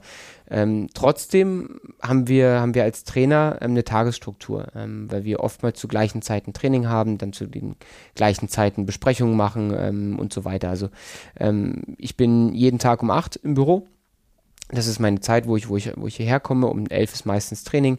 Wir haben dann vor dem Training haben wir eine medizinische Runde, wo wir die Spieler durchgehen, wer wann was macht, ähm, wer ist wie belastbar, wer, wer kann nicht trainieren, haben danach eine Besprechung, wo wir das Training einmal komplett durchgehen. Ähm, in der Zeit davor ist Zeit, um äh, im Detail Dinge zu bearbeiten, Gespräche zu führen, ähm, Dinge auch vorzubereiten zum Training ähm, und so weiter, Videos nochmal anzuschauen. Ähm, dann haben wir die Arbeit mit der Mannschaft, wo ich, wo manchmal vor dem Training eine Videositzung stattfindet, Einzelgespräche, wo wir auf den Platz gehen, wo hinterher noch was stattfindet. Ähm, und dann ist es unterschiedlich. Dann ist manchmal so, dass, dass wir ein zweites Training noch haben nach der Mittagspause, wo wir zusammen essen und dann geht es weiter in die zweite Einheit rein. Manchmal ist es aber auch so, dass wir danach dann im Trainerteam zusammensitzen, nochmal Analysen machen vom nächsten Gegner. Ähm, ich dann auch ähm, Analysen mache vom eigenen Spiel natürlich. Dann kommen viele Dinge dazu, die oftmals dann der Cheftrainer dann zu bewältigen hat. Das ist natürlich sind so Medientermine, das was wir jetzt gerade machen. Also wir haben es jetzt, ähm, ich spoiler mal, wir haben 17 Uhr. Ja, das heißt, Problem, ja. äh, heute um 8 begann der Tag, jetzt haben wir 17 Uhr. Ich habe jetzt 17.30 Uhr noch eine, eine, eine, Besprechung, eine große Runde, ähm, wo es einfach um, um medizinische Themen gibt nochmal. Das heißt also, mein Arbeitstag wird heute so bis 18.30 Uhr gehen. Ähm, ich versuche es zu gestalten, dass ich ähm, nicht immer gleich lang da bin, sondern dass ich am Anfang der Woche sehr viel mache und sehr lange da bin, auch Termine noch dann hinten ranlege und dann gegen Ende der Woche, wenn es Richtung Spiel geht, dann etwas früher fertig bin, damit ich mir auch nochmal Zeit nehmen kann, um mal durchzuschnaufen, um runterzukommen, damit ich fürs Spiel wieder richtig Power habe und aufgeladen bin, dass ich dann halt mal an einem, wenn wir jetzt Samstag spielen, dass ich mal an einem Freitag zum Beispiel schon um 15 Uhr ähm, nach Hause gehe oder, oder mit dem Trainerteam nochmal was essen gehe oder wir gehen nochmal in die Sauna zusammen oder gehen nochmal laufen oder so, machen Sport zusammen oder kicken nochmal, dass wir dann da was machen, wo wir halt den Kopf mal so ein bisschen ausschalten können. Aber am Anfang der Woche sind dann viele Themen, das ist Scouting, das heißt, wir besprechen ähm, mit, mit Olaf und Dieter äh, Spieler für die neue Saison an, äh, aktualisieren und äh, analysieren unseren Kader. Ich schaue mir Videos an von eventuellen Neuzugängen. Ähm, dann haben wir das Medienthema, was ich schon gerade besprochen habe, Interviewanfragen. Ähm, dann haben wir das Thema ähm, immer wieder auch, was, was, so, was so nachmittags auch immer wieder aufploppt, dass ich halt mir Zeit nehme und mal mir Gedanken mache, was brauchen wir Richtung Wochenende fürs Spiel. Da brauche ich nämlich ruhige Minuten. Wie sieht der Matchplan aus? Ähm, welche, welche Szenen zeigen wir der Mannschaft, ähm, wen stellen wir auf und was brauchen wir noch unter der Woche im Training, was müssen wir noch bearbeiten. So, das sind so alles, alles die Themen, die dann noch so anstehen. Das heißt, es ist schon umfangreich, aber es sind ja alles Themen, die auch Spaß machen und die, die auch dazugehören, die ja direkt auch meistens dann mit meiner Arbeit zu tun haben. Manchmal kommen noch Themen, äh, Termine außerhalb dazu, ähm, bei Sponsoren oder irgendwelche Charity-Dinger, die ich auch sehr gerne mache, wo ich dann einfach als Repräsentant des Vereins natürlich auch auch ähm, zur Verfügung stehe, ähm, was, was auch gut ist, was, was, ich, was mir auch wirklich Spaß macht. Immer dann, wenn es um Kinder geht, dann mache ich gerne mit und bin da gerne bereit. Sodass schon, schon viel anfällt. Ähm, vielleicht noch eine Sache, um es vielleicht so ein bisschen zu verstehen, weil da, da gibt es meistens die meisten Missverständnisse. Viele fragen mich so, ähm, ob es schlimm ist, dass ich ja dann am Wochenende manchmal arbeite. Ich sage, ja, das stimmt, weil wir haben nicht so eine geregelte Woche.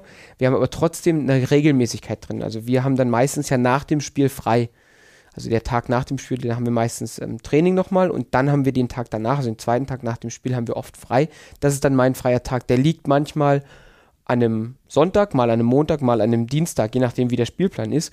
Und das bringt dann so gewisse Dinge mit sich. Also wenn es ein Sonntag ist, klar, steht die Familie im Vordergrund. Wenn es aber ein Montag ist, dann lege ich auf den Tag dann manchmal Dinge, die andere vielleicht am Wochenende erledigen, so die zu erledigen sind.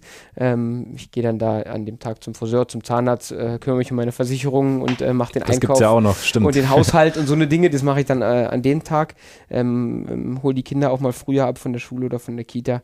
Ähm, und ähm, ja, so, so in, diesen, in diesen Dimensionen denkt man als Trainer. Also man denkt nicht an Woche und, und Wochenende oder an Wochentag und Wochenende, man denkt an Spieltag und Spieltag plus ein, Spieltag plus zwei oder in welchem Bereich der Woche sind wir jetzt gerade? Du hast vorhin ähm, schon mal so ein bisschen die Kehrseite des, des Jobs vielleicht angeschnitten mit dem Druck und jetzt haben wir ja auch eindrucksvoll festgestellt, äh, dass es auch extrem zeitintensiv ist. Klar, du machst es natürlich auch gerne, aber hast du vielleicht trotzdem jetzt seit deinem, ja, ich nenne es mal Beförderung, seit deiner Beförderung vom Co-Trainer zum Cheftrainer festgestellt, dass es vielleicht aber auch ein Stück weit ja, irgendwie, ich will jetzt nicht sagen, deinem sozialen Umfeld schadet, aber hast du jetzt beispielsweise weniger Kontakte mit Freunden? Da, um das mal als Beispiel zu nennen, ist dein, dein Freundeskreis vielleicht auch kleiner geworden, wenn man das mal so ehrlich anspricht? Sind die dir vielleicht böse, weil du dich irgendwie länger nicht meldest? Wie, wie schaut es da aus? Nein, das war vorher auch ähnlich. Also, weil ich ja vorher auch schon sehr zeitintensiv als Trainer unterwegs war. Ich habe eh einen kleinen Freundeskreis, der ist aber sehr stabil und den habe ich schon sehr lange. Ähm, also meine, meine besten Freunde habe ich alle schon, schon mindestens zehn Jahre, teilweise jetzt äh, 20 Jahre. Ähm, noch länger. Nee, da, wie heißt, oh doch, boah, Heidewitzka. 37 bis jetzt? 25 Jahre sogar. Oh, okay. Ähm, also das ist halt sehr stabil und die wissen genau, was ich mache und haben da auch Verständnis und ähm, die kommen dann auch eher zu mir, mich besuchen, weil sie wissen, dass es halt der einfachste Weg ist, mich zu sehen. Ähm, und das finde ich auch schön, das schätze ich auch total äh, und, oder wertschätze das auch total. Ähm, na, was natürlich ist, als Cheftrainer bist du immer im Fokus, bist du immer auch verantwortlich und alles, was du tust und sagst, wird auch bewertet. Und das war natürlich als Co-Trainer nicht der Fall. Ähm, das heißt, da konnte man sich auch mal rausziehen ähm, und konnte das auch mal besser hinter sich lassen ähm, weil man natürlich nach einer Niederlage nicht Rede und Antwort gestanden hat, sondern jetzt, äh, sondern einfach auch mal, man hat es mit nach Hause genommen, aber nicht so in dem Maße wie, wie, jetzt, wie jetzt als Cheftrainer, weil man natürlich die Verantwortung trägt. Und davon ähm, versuche ich mich mehr und mehr auch frei zu machen, dass halt das Ergebnis vom Wochenende nicht meine Stimmung danach beeinträchtigt. Es ist so, aber nicht zu sehr. Also man kann nicht nur schlechte Laune haben, weil man verloren hat, man kann nicht nur gut Laune haben, weil man gewonnen hat Das funktioniert nicht. Es ist emotional und das Ergebnis bestimmt auch zum großen Teil unsere Arbeit. Ähm, es darf aber nicht das Privatleben zu sehr bestimmen. Und ähm, man darf auch mal nach einer Niederlage sich mit Freunden treffen und mit der Familie Spaß haben. Und genauso gut darf man auch mal nach einem Sieg sagen, ich habe jetzt keinen Bock, jemanden zu sehen und ich brauche meine Ruhe. Ein anderer ähm, wichtiger Aspekt in, in deinem Trainerjob ist ja auch sicherlich der Umgang mit der Mannschaft. Du hast vorhin gesagt, dass du die Mannschaft extrem magst, ihr deswegen auch die zwei Minus gibst und nicht die drei Plus. Was würdest du denn beschreiben? Wie ist dein, dein, dein Führungsstil? Ähm, du bist ja auch ein junger Trainer. Ähm, hilft dir das vielleicht auch ein Stück weit? Ähm, wie sieht das da aus? Ja, weiß ich gar nicht, ob das jetzt noch so, so sehr ein Unterschied ist, weil ja viele Trainer auch mittlerweile jünger sind und ähm, auch, auch Trainer, die vielleicht schon etwas älter sind, natürlich zehn Jahre älter, auch ja nicht mehr nicht so weit weg sind von der jetzigen Spielergeneration. Und ähm, deswegen glaube ich, ist das gar nicht so das ausschlaggebende Kriterium. Ähm, wie würde ich mein Führungsstil beschreiben? Ich glaube, dass ich versuche, ähm, auf der einen Seite klar der Mannschaft Richtlinien, Leitplanken zu geben und auch als, als Führungsperson Person aufzutreten und ihr ganz klar zu sagen, was wir machen und was wir nicht machen. Ähm, das ist immer dann, wenn es um Inhalte geht, ähm, wenn es um die Art und Weise geht, wie wir Fußball spielen, wie wir auftreten, wie wir uns präsentieren, ähm, wie wir zusammenarbeiten. Und auf der anderen Seite versuche ich aber immer auch sehr nah ranzukommen, mich reinzubegeben in die Gruppe, um Strömung wahrzunehmen, um auch in, ihnen das Gefühl zu geben, dass sie mit mir auf Augenhöhe sprechen können. Also immer bei den Themen, die jetzt nicht unbedingt, ich sag mal, ähm, wie kann ich es am besten formulieren, die nicht unbedingt nur der Trainer wissen kann, sondern wo es auch ganz viel um Gefühl, Meinung ähm, geht, versuche ich schon dann auch äh, mich in die Gruppe reinzubegeben und, und auch mal Entscheidungen auch abzugeben ans Trainerteam, aber auch an die Spieler, an die Führungsspieler, ähm, wie sie bestimmte Dinge sehen. Ähm, ich bin kein Trainer, der viel und permanent redet und labert. Ähm, das bin ich von meiner Persönlichkeit nicht, weil ich einfach, ich, ich versuche relativ kon konkret und klar Dinge auf den Punkt zu bringen, zu benennen und dann ist auch wieder gut ähm, und nicht so viel um den heißen Brei herumzureden. Und so, glaube ich, erlebt mich auch die Mannschaft, dass, äh, wenn ich vor der Mannschaft stehe, relativ klar ist, auch wenn ich mit einzelnen Spielern spreche, relativ klar. Ähm, und ich bitte auch nicht äh, jede Woche zehn Spieler zum Einzelgespräch und erkläre ihnen dies und das und das. Ähm, bin jederzeit offen, versuche aber immer, wenn ich der Meinung bin, jetzt muss ich mit einem Spieler oder mit der Mannschaft reden, dann mache ich das sofort und ohne auch da weiter das hinauszuzögern. Ähm, das kann manchmal auch so wirken, dass ich, dass ich zu wenig rede, das, das weiß ich auch. Ähm, man muss manchmal auch einfach mal ähm, mit Spielern sprechen, ähm, auch wenn man das Gefühl hat, das ist jetzt gar nicht so notwendig aus seiner Sicht, aber der Spieler braucht es. Und das ist auch ein, ein Themenbereich, wo ich mich noch weiterentwickeln muss, ähm, das zu spüren und zu merken, dass der Spieler jetzt ähm, Dinge braucht von mir, wo ich der Meinung bin, er braucht sie vielleicht gar nicht, weil alles gut ist, aber er braucht sie. Und das herauszufinden und zu merken, ist halt eine Aufgabe für mich, die ich halt lernen muss, weil ich halt noch jung bin. Da fehlt mir einfach Erfahrung. Das ist, das ist ganz normal. Aber trotzdem werde ich, glaube ich, nie der Trainer sein, der immer ganz viel mit allen redet und, und ganz viel kommuniziert und immer den Erklärbären gibt. Das, das bin ich nicht. Das, das mag ich auch an anderen Menschen nicht. Es muss klar sein, es muss präzise sein, ähm, es muss auf den Punkt sein. Ähm, es kann aber auch, aber das ist nicht, das heißt nicht, dass es nicht emotional ist. Also es muss emotional sein, ähm, aber nicht immer so viel. Florian Kofeld sagte mal in einem Interview, dass er ähm, auch wissen möchte, wie die Spieler abseits des Rasens ticken. Also er hat, er hat sogar wirklich gesagt, was sie auf Netflix schauen, äh, wo sie essen gehen. Das geht ja dann auch schon so ein bisschen in die Richtung, die du jetzt gerade schilderst, oder? Naja, das finde ich schon, das finde ich wiederum auch gut, den Spieler kennenzulernen. Ähm, das, das, das mag ich auch, weil dann bekomme ich ein Gefühl dafür. Also ich unterhalte mich schon mit meinen Jungs auch über Narcos auf Netflix also hast du gestern gesehen, nee, oder was sagst du dazu, oder habt ihr das gesehen? Weil da haben wir schon die gleichen Themen. Oder ich unterhalte mich mit meinen Jungs, mit meinen Spielern darüber, wenn das Kind krank ist und nicht in die Kita kann. So, das sind, und, und wie geht's bei dir gerade?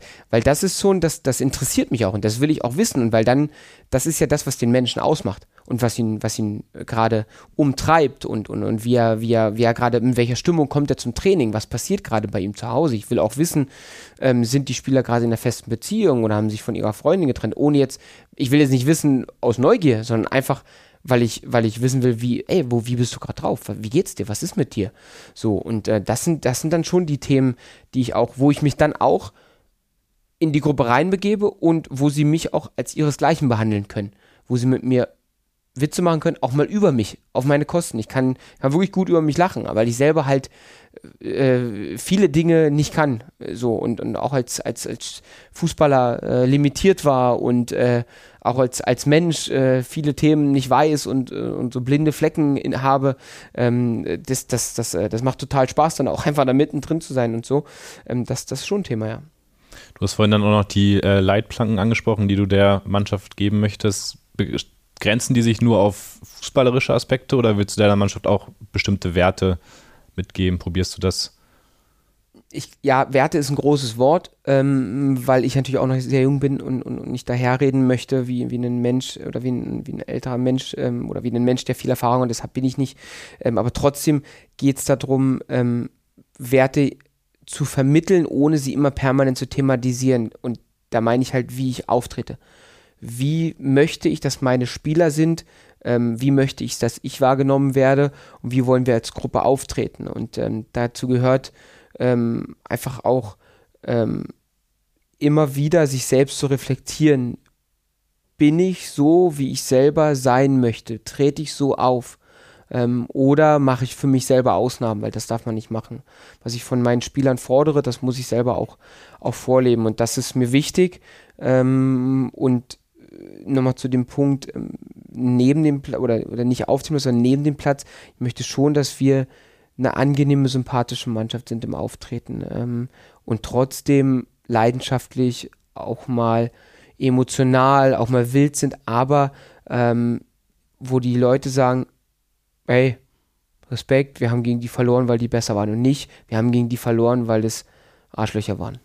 Musstest du da, äh, ohne jetzt vielleicht Namen zu nennen, schon mal irgendwie so ein ähm, Fehlverhalten in die Richtung irgendwie tadeln oder ahnden oder jemanden mal darauf aufmerksam machen, hey, das ist jetzt irgendwie nicht so cool, wie du äh, natürlich, da umgegangen bist. Natürlich gibt es immer Dinge, die mal vorkommen auf dem Platz oder neben dem Platz, wo sich Spieler nicht korrekt verhalten. Aber das bleibt erstens in der Kabine, das bleibt komplett da und das regeln wir untereinander. Und da muss ich auch nicht immer reingehen. Das kann auch, können mal Spieler untereinander regeln oder äh, ein Mitglied des Trainerstabs kann das da mit regeln. Da will ich auch, dass die Leute eigenverantwortlich handeln. Robert, wir kommen schon langsam jetzt zum Ende entgegen. Du musst jetzt auch gleich in zwölf Minuten äh, zu deinem Meeting, aber das schaffen wir jetzt noch ähm, abschließend nochmal äh, einen Blick in die Zukunft. Welche Träume oder Ziele hast du eigentlich noch in deiner Trainerkarriere? Ich meine, du hast ja schon mal die äh, Champions League-Hymne von der Seitenlinie aus erlebt. Und ich will jetzt nicht von dir hören, ja, ich bin jetzt im Hier und Jetzt und denk von Spiel zu Spiel, sondern du müsst ja auch irgendwie Träume oder, oder Visionen haben? Also ein, ein, ein, ein Traum oder eine Vision habe ich ja schon gesagt. Heimsieg im ausverkauften Max-Morlock-Stadion. Ähm, das ist äh, mittelfristig ein Ziel ähm, und, und, und ein Traum, das, das, das will ich erleben. Ähm, natürlich, ähm, das, das schließt fast mit ein oder bedeutet fast, dass wir mit dem Club aufsteigen das ist, das ist mein Ziel. Ich will, ich will mit diesem Club in die erste Liga. Da war ich schon mal, da wollen wir hin. Ähm, da, waren, da war Dieter Hecking schon, da war Olaf Rebbe, da waren einige Spieler und da war vor allen Dingen auch dieser Club schon lange und schon oft. Da, da wollen wir hin.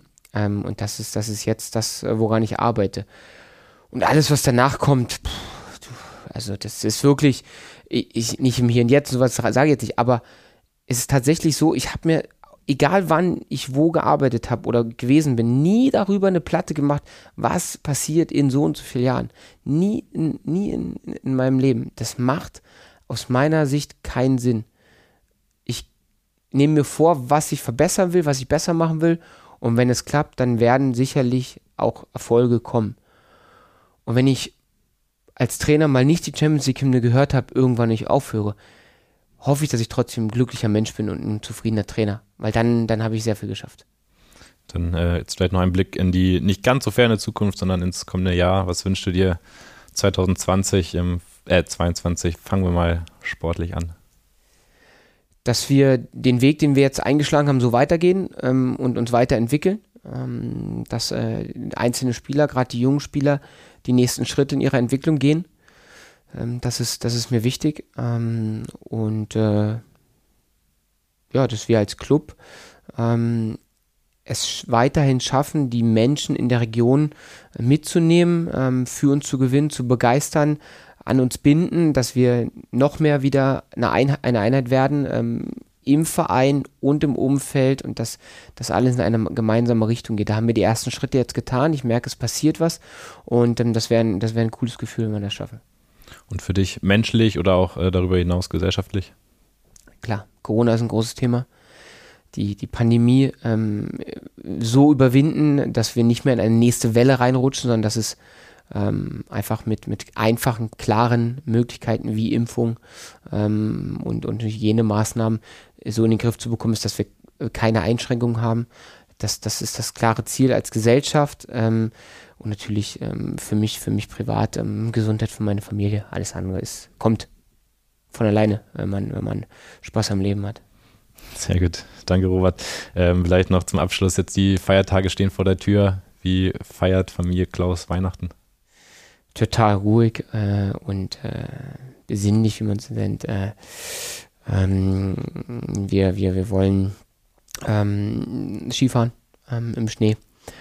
Und ähm, ja, aber nichts, nichts Außergewöhnliches. Also wir wollen ein bisschen uns an der frischen Luft bewegen mit den Kindern, im Schnee rodeln, ein bisschen Skifahren, wenn es möglich ist. Aber da werden wir auch nochmal warten, wie die Situation ist. Ähm, ist es möglich oder nicht? Das ist alles, alles noch, steht noch in Sternen, obwohl es nicht mehr so lange ist. Äh, was, was, was können wir da machen? Da warten wir noch ab. Ähm, und äh, ansonsten ganz, ganz ruhig, ganz traditionell, viel Zeit mit der Familie.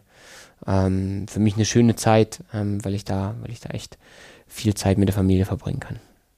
Alles klar. Dann wünsche ich dir dabei auf alle Fälle viel Erholung, äh, besinnliche Feiertage. Dank dir für deine extrem spannende Einblicke, wie ich fand, in deinen äh, Trainerjob, in deine Laufbahn. Und äh, ja, bedanke mich auch bei allen Clubfans fürs Einschalten. Und äh, wir hören uns dann im nächsten Jahr in der neuen Folge vom Club Podcast. Alles klar. Vielen Dank. Frohes Fest an alle da draußen und äh, hoffentlich sehen wir uns nächstes Jahr im Stadion. Macht's gut. Ciao.